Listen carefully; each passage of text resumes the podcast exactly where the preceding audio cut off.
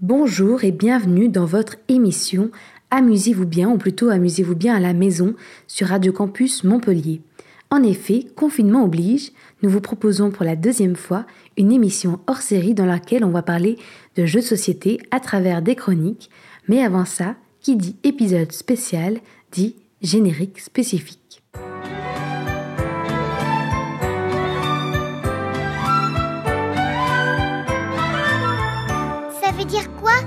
Contagieux Quand il y en a un qui tousse, les autres peuvent se mettre à tousser.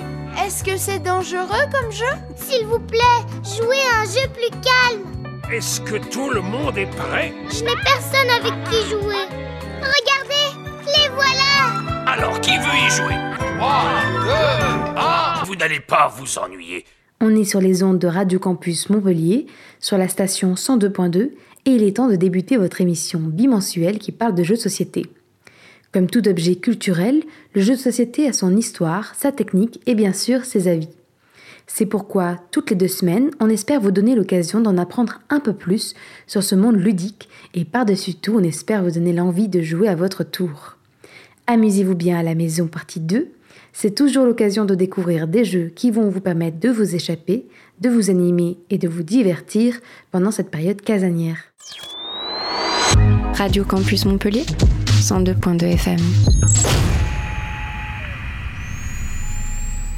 Avant de laisser la parole à mes camarades, moi c'est Gaëlle et je vous présente mes chroniqueurs et chroniqueuses en ce jour. Je souhaite la bienvenue à Marie, Simon et Vincent, dont c'est la première aujourd'hui, qui vont nous parler de leur jeu de confinement. Alors c'est parti pour ce deuxième hors-série. Amusez-vous bien à la maison. Et vous serez répartis dans vos maisons. C'est pas grand luxe, mais c'est chez nous. Je trouve ça merveilleux. On commence avec toi Simon, enfin avec toi, avec une musique je crois.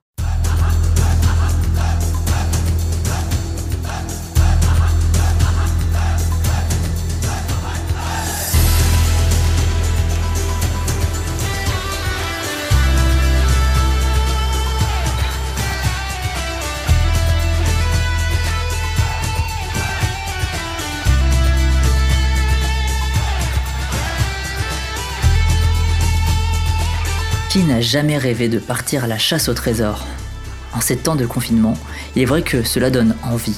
S'évader, penser à autre chose, partir à l'aventure. L'île au trésor de Marc Paquin et Vincent Dutré va vous permettre cela. Durant une heure de jeu, vous serez répartis aux quatre coins d'une île des Caraïbes à la recherche du trésor caché de Long John Silver. La particularité du jeu, c'est qu'il repose sur une mé- mécanique asymétrique. En effet, au cours d'une partie, certains joueurs joueront les pirates à la recherche du trésor, tandis que un des joueurs jouera Long John Silver himself. Ce jeu s'articule donc autour de deux parties. La première, qui est la plus longue, est consacrée à la recherche du trésor par les pirates pendant que Long John croupit en prison. Au cours de cette partie, ce dernier donnera des indices aux pirates pour euh, retrouver son trésor, tout en essayant de brouiller les pistes et de bluffer par moments. Le but du jeu étant que le premier pirate qui retrouve le trésor remporte la partie.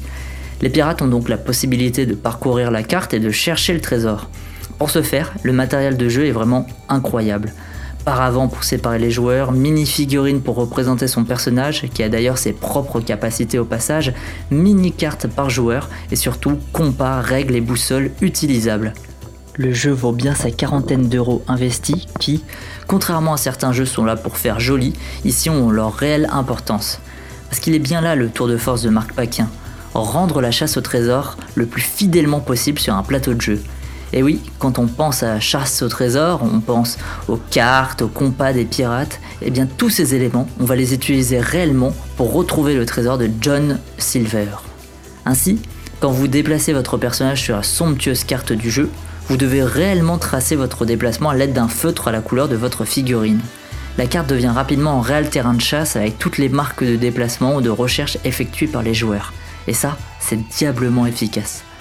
Mais comme je vous le disais en début de présentation, l'île au trésor se joue en deux parties. La première dure- dure 19 ou 17 tours selon le nombre de joueurs, soit 19 ou 17 jours représentés par un calendrier se situant en bas de l'immense carte. À partir du moment où vous atteignez ce 19e tour ou cette 17e tour, en fonction du nombre de joueurs encore une fois, c'est que le trésor n'a toujours pas été trouvé, puisque le jeu s'arrête quand un pirate retrouve le trésor. C'est à ce moment-là que Long John Silver a la possibilité de remporter la partie. En effet, le célèbre pirate s'échappe de la tour où vous l'aviez enfermé un peu plus tôt et s'engage alors un dernier sprint pour rejoindre le trésor. Se déplaçant de 6 miles en 6 miles sur l'île, Long John Silver doit rejoindre l'emplacement où se cache son trésor avant que les autres pirates ne le découvrent. Et si c'est le cas, Long John Silver récupère son trésor et remporte la partie au nez à la barbe des autres pirates. Là encore réside l'intérêt du jeu dans cette seconde partie. Ils sont en effet rares les jeux de société qui changent leur gameplay durant la partie. hein. Pour le joueur, c'est synonyme de renouveau et ça permet de ne pas s'installer dans, une routine, ce qui est vraiment fort euh, appréciable. Pour le moment, j'ai joué trois fois au jeu, deux fois à deux joueurs et une fois à trois. Il est vraiment recommandé de jouer à 4 et 5 joueurs hein, pour ressentir l'expérience euh, réelle du jeu, mais toujours est-il que même à deux joueurs ou à trois, on s'amuse réellement bien. Pour tout vous dire, euh, j'ai perdu deux fois, hein, les deux fois deux joueurs.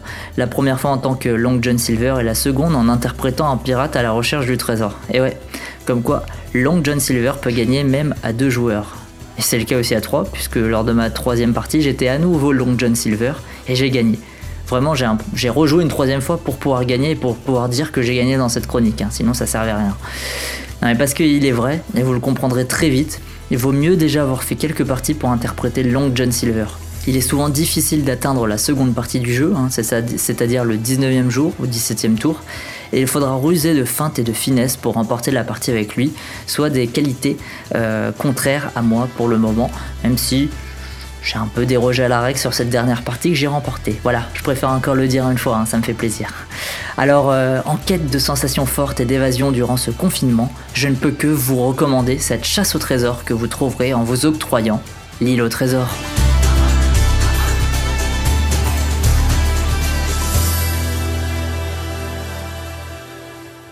Merci Simon de cette chronique enthousiasmante avec la fameuse musique de l'émission La carte au trésor. Je me demande si tu n'as pas un peu traîné devant la télé durant ce confinement. En tout cas, j'imagine que ça a été le cas de Marie, puisqu'elle nous parle encore une fois de Benedict Cumberbatch, non? Merci Gaël. Il est temps à présent que je vous parle d'un petit jeu que j'aime tout particulièrement, et ce pour plusieurs choses. Il est joli, il est efficace, et surtout c'est un jeu d'enquête qui se passe dans l'univers de Sherlock Holmes. Et il n'en fallait pas plus pour me séduire en grande fan des aventures du célèbre détective. Alors attachez vos ceintures, on retourne au XVIIIe siècle, le temps d'une enquête au cœur du Londres victorien avec Sherlock XIII. Édité par Leteia, c'est un jeu de l'auteur Hope S. Wang et illustré par Vincent Dutray. Comme je vous le disais, c'est une petite boîte, et qui dit petite boîte dit petit jeu. Effectivement, Charlotte 13, c'est un jeu fait pour les amoureux des parties courtes et efficaces, mais c'est surtout un jeu que vous pouvez emporter partout et lancer une partie entre deux activités. Vous y passerez de 15 à 20 minutes environ selon le nombre de joueurs, qui peut varier de 2 à 4, et le tout à partir de 10 ans. Donc c'est un jeu assez simple. Un jeu parfait pour le confinement, si vous n'êtes pas seul ou si vous n'êtes que deux. Ce que je ne vous dis pas en revanche, c'est que Sherlock 13 ressemble grandement à un jeu de société de notre enfance. Je veux bien sûr parler du Cluedo. Alors je sais qu'il existe deux teams à ce sujet, c'est qui adore le jeu et qui en ont de super souvenirs, et c'est le qui l'aime beaucoup moins, voire pas du tout. Donc la team que je ne comprends pas. Vous l'aurez compris, le Cluedo ça fait partie de mes basiques de fondation dans ma découverte et mon amour du monde des jeux de société. Mais j'ai tout de même essayé de comprendre.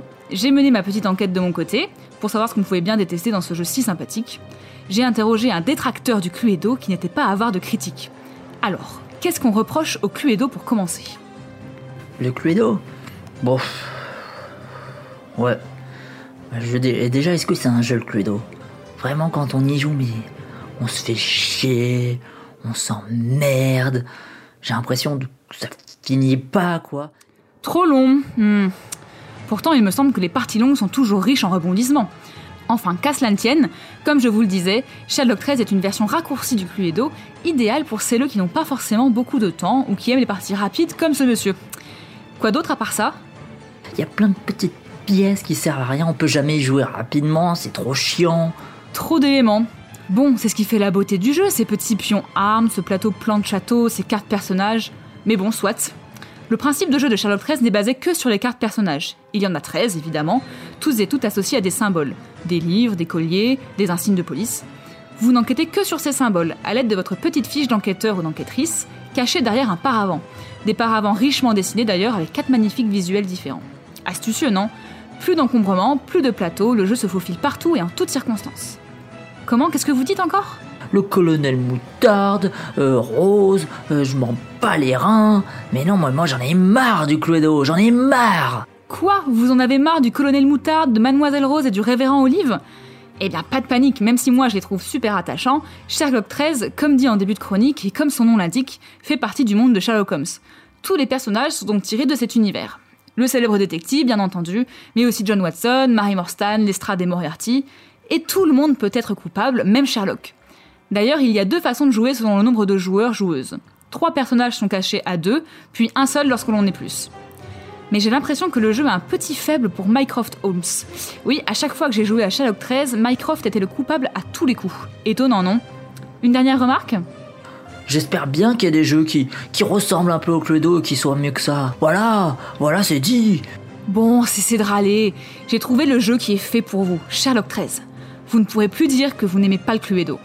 Alors, on fait une partie? Merci Marie pour cette chronique, tout en jeu de rôle. Je ne sais pas qui est ce garnement qui n'aime pas Cluedo, mais d'après moi, ce ne sont que des vilains garçons qui peuvent parler comme ça. Après, je dis ça, mais j'y connais rien, moi, en Bad Boy. Mieux vaut que je laisse l'incroyable Iseult nous en parler dans son titre Bad Boy.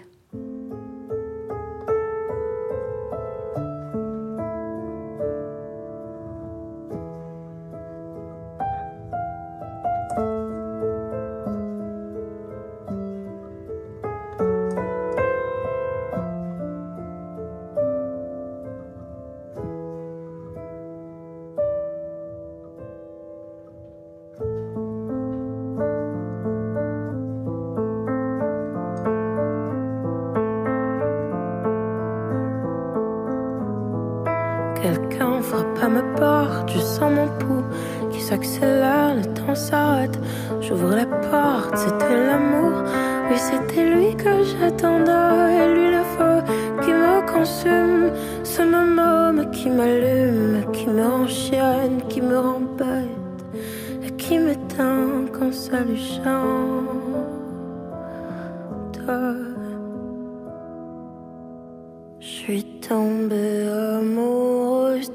Bad boy. Me posez pas de questions. Que ça vous plaise ou non,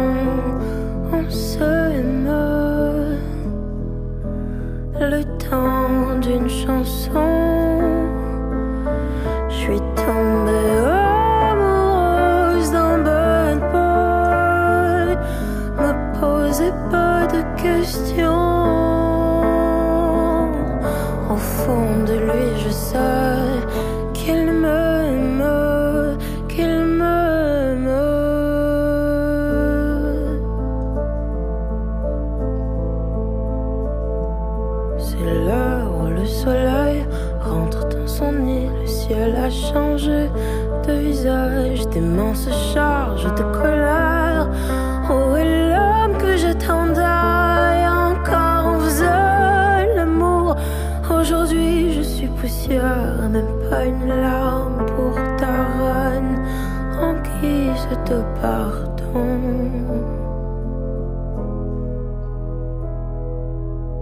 Je suis tombée amoureuse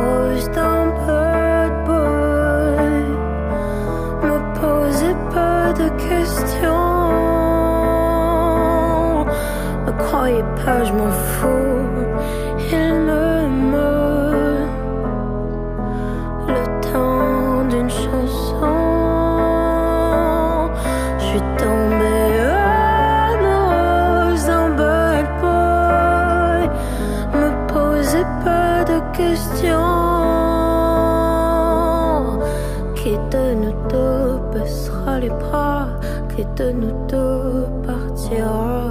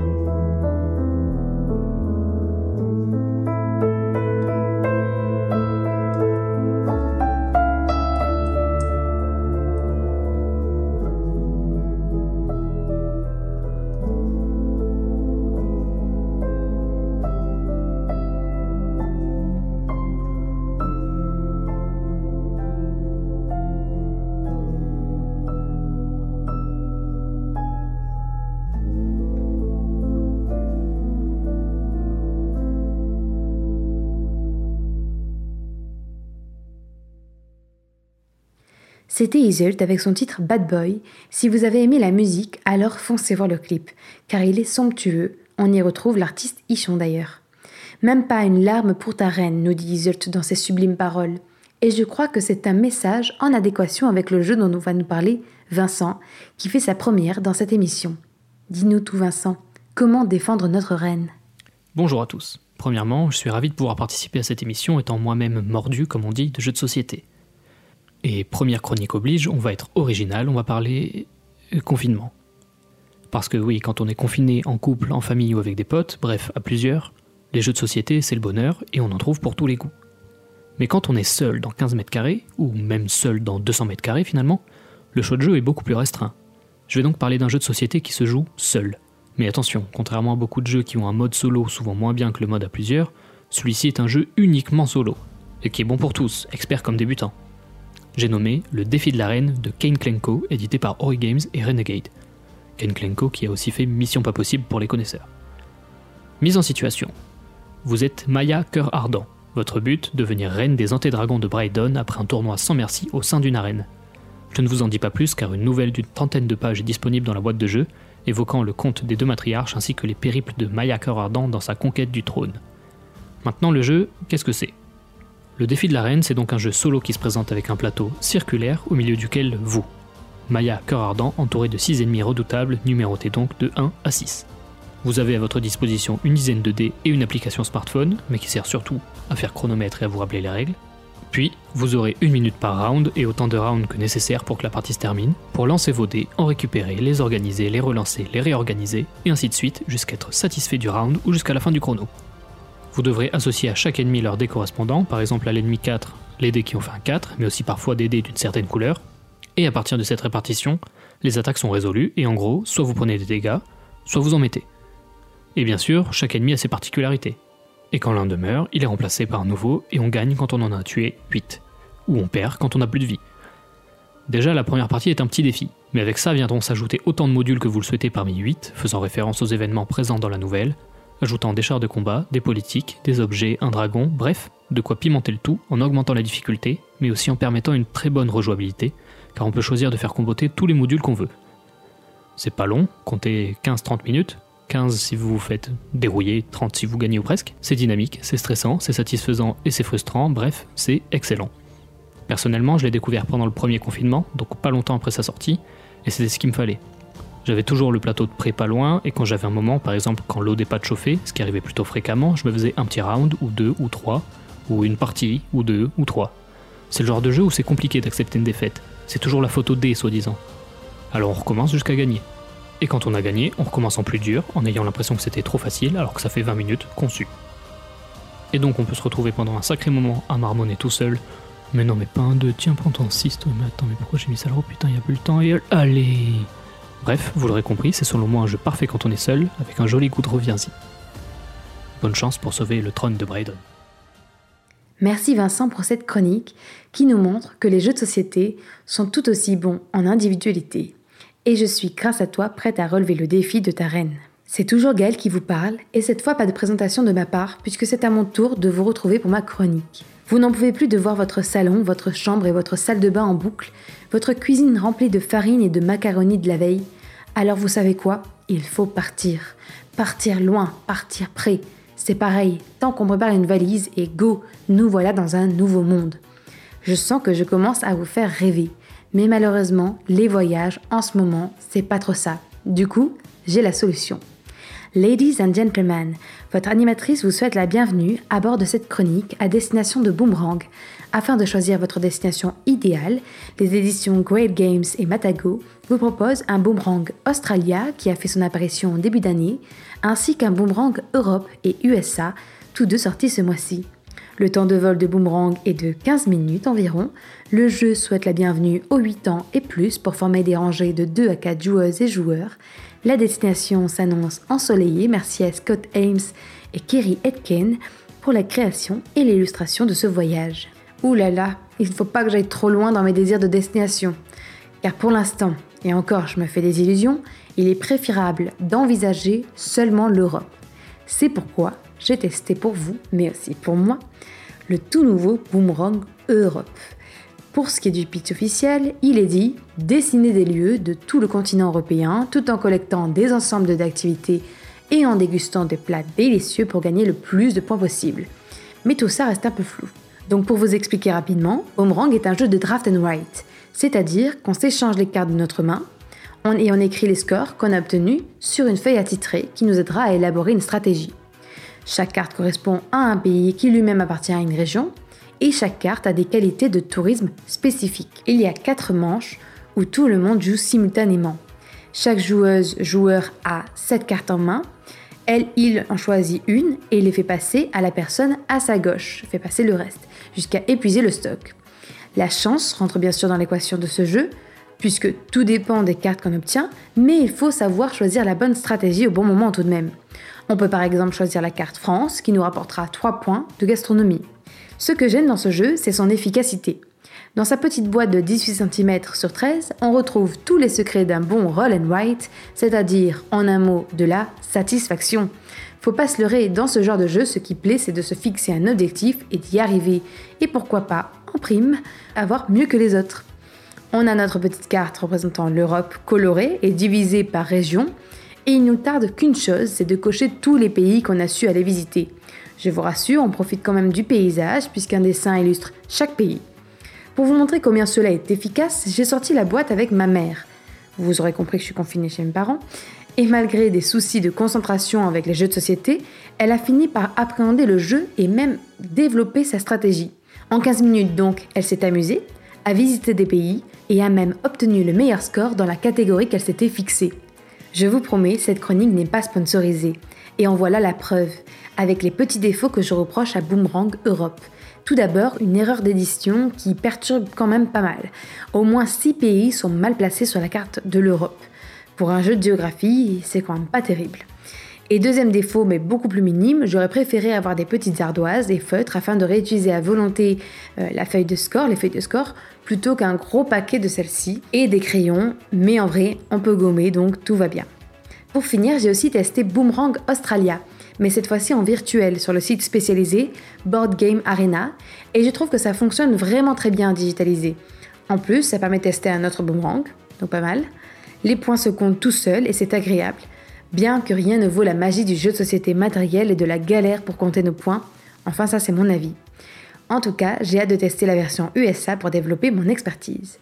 Si vous avez aimé des jeux comme Welcome ou Silver and Gold, alors vous aimerez sûrement la famille des boomerangs. Et si vous êtes sur Montpellier et que vous vous dites quel malheur ce confinement, je ne peux pas acheter ce jeu qui pourtant donne tant envie. Sachez que votre boutique locale Excalibur propose un click and collect et des livraisons et que le jeu vous reviendra à 14,50€. J'espère que ma chronique vous aura donné l'envie de jouer à Boomerang Europe ou à d'autres jeux de société, à la maison évidemment. Radio Campus Montpellier, 102.2 FM.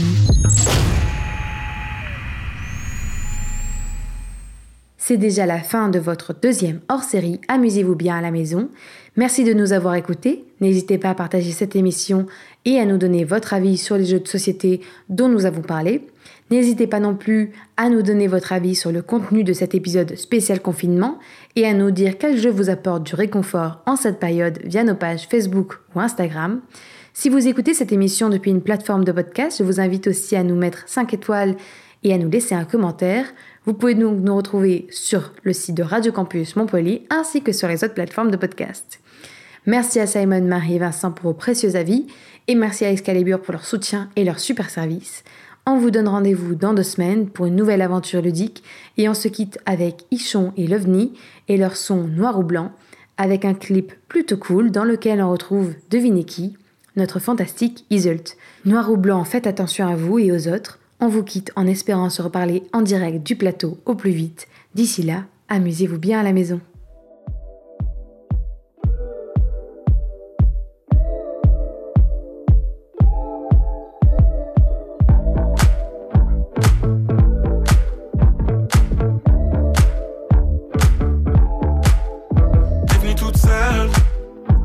L'amour, viens